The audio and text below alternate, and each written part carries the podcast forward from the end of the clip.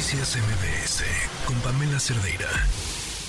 Pues ya hay noticias sobre el Frente Amplio y su proceso para elegir a quien sea el candidato o candidata a la presidencia de la República. La verdad es que el explicar el procedimiento está bien complicado. Le agradezco mucho a Marco Cortés, presidente nacional del PAN, que nos acompaña en la línea. Marco, ¿cómo estás? Muy buenas tardes. Muy buenas tardes, Pamela. Qué oh. gusto saludarte. A Igualmente. Ti y a todos los amigos que nos escuchan. Qué elaborado proceso. Eh, es sumamente complejo.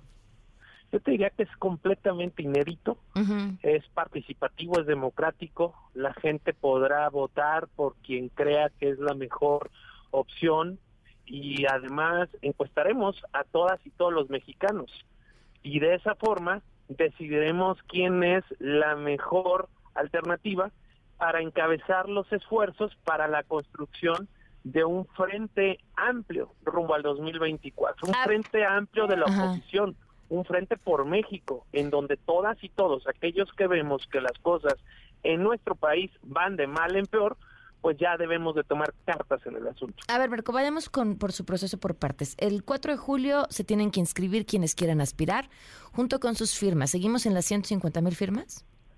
Van a ser 150 mil firmas digitales de respaldo de la sociedad y el 4 se lanza la invitación ah, para que entonces ya quienes quieran participar se registren primero y luego comiencen con esta solicitud de respaldo de la sociedad. Ahora, ¿cómo van a ser? Uno, para garantizar que no haya recursos indebidos en la recabación de esas 150 mil firmas? ¿Y cómo van a garantizar que entre esas 150 mil firmas no haya muertos? Bueno, primero es con la credencial del lector que tiene que ser vigente y con foto viva para garantizar de que estamos hablando de una persona de carne y hueso y que está registrada en el Registro Nacional. Usarán el sistema del INE, el que ya había usado el INE para recabar firmas, por ejemplo, para candidatos independientes, o será un sistema propio? No, será un sistema propio, pero que se vincula y se verifica con la información del INE.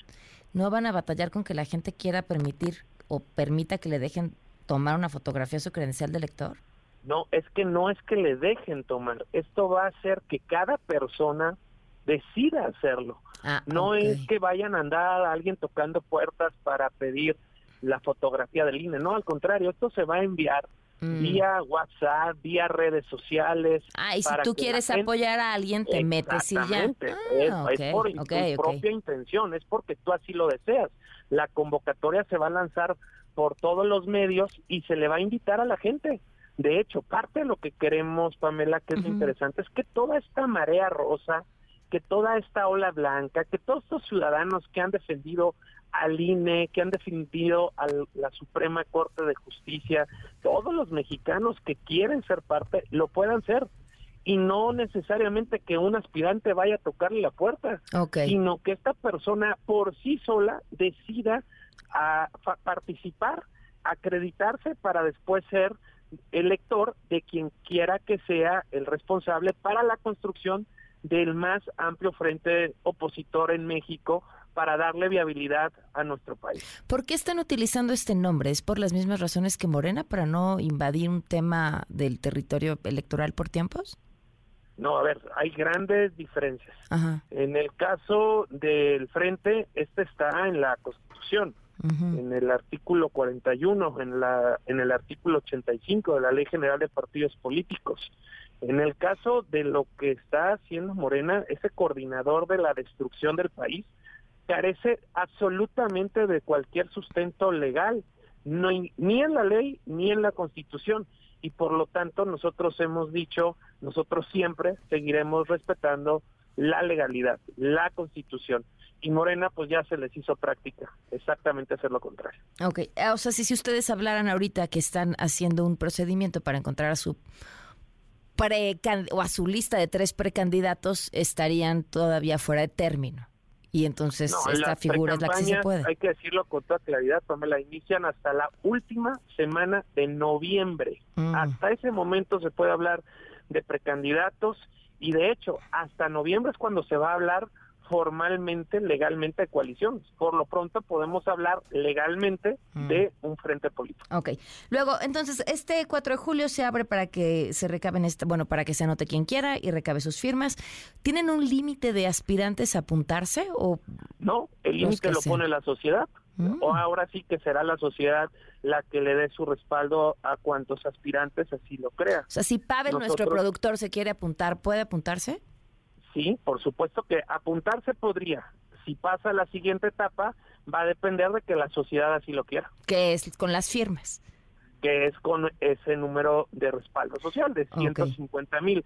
Que hay, que decirlo, ¿eh, Pamela, es muy, muy por debajo del 1% que marca la ley para un candidato independiente. Sí, sí, sí, sí, sí. No, no, y a ver, y ya la metodología que mencionas pues ya cambia un poco la cosa. No es lo mismo ir recabando una a una las firmas que decir ahí está la liga y apúntate si crees o no en mi proyecto. Así de fácil, cada quien hace lo propio. Luego, después de esto viene una un foro, ¿no? Y estudios de opinión y ahí eligen Un gran foro con todos los que se registran. Ok. Terminando ese foro, se comienza con estudios de opinión, en tierra, en teléfono, en redes, y de ahí se va a hacer un primer gran filtro para que pasen las o los tres mejores que puedan ser los responsables de construir este frente por México. Ok, y después de esos tres mejores, ya nos quedan tres ahí, ¿qué hacemos? Quedan tres, comienzan los foros ya en las regiones, visión de país, la gente va a poder valorar, comparar personalidades, estilos, y ideas y visiones de México y finalmente se hará ya solo de estos tres finalistas otro estudio de opinión a profundidad por las mismas vías y una gran una gran consulta. La consulta con voto de las personas tendrá un valor de 50% y la encuesta nacional, la segunda gran encuesta, otro valor de 50% y ahí al final se tendrá quién será el responsable de la construcción de este Frente Amplio por México. ¿Esta, esta consulta con voto la organizará el INE? No, la va a organizar un, un grupo de personas, mayoritariamente de la sociedad sin partido, un comité organizador con siete personas de la sociedad civil, expertos en elecciones, y solo seis de los partidos, de forma conjunta, mixta, es que se va a organizar y se convocará pues a todos los ciudadanos a participar. ¿Por qué no, no podría haberles hecho el esta operación? No, no, no, no podría en este momento haberlo hecho. ¿Por los tiempos? El problema, Pamela, es que no está aquí en nuestro país legislado las elecciones primarias. Y lo único que se contempla es a partir de, de noviembre los procesos de elección de aspirantes. Y lo que nosotros queremos hoy es nombrar a una persona que empiece a construir ese frente amplio opositor en todo el país. O sea, si se hubieran esperado después de noviembre, sí podría el INE haber, haber hecho esa selección. Bueno, esa, organizar esa, ese voto o esa consulta. No, no lo tengo claro, si podría o no podría, si estaría dispuesto o no estaría dispuesto. Okay. Eh, lo, lo real es que no está reglamentado, no existe en México legislación al respecto. Híjole, qué interesante. Bueno, pues lo seguiremos de cerca, Marco. Te agradezco mucho que nos hayas tomado la no, hombre, Pamela, yo te agradezco a ti la oportunidad de poderme expresar aquí en todo. Gracias, muy buenas tardes. Un abrazo, buenas tardes. Noticias MBS con Pamela Cerdeira.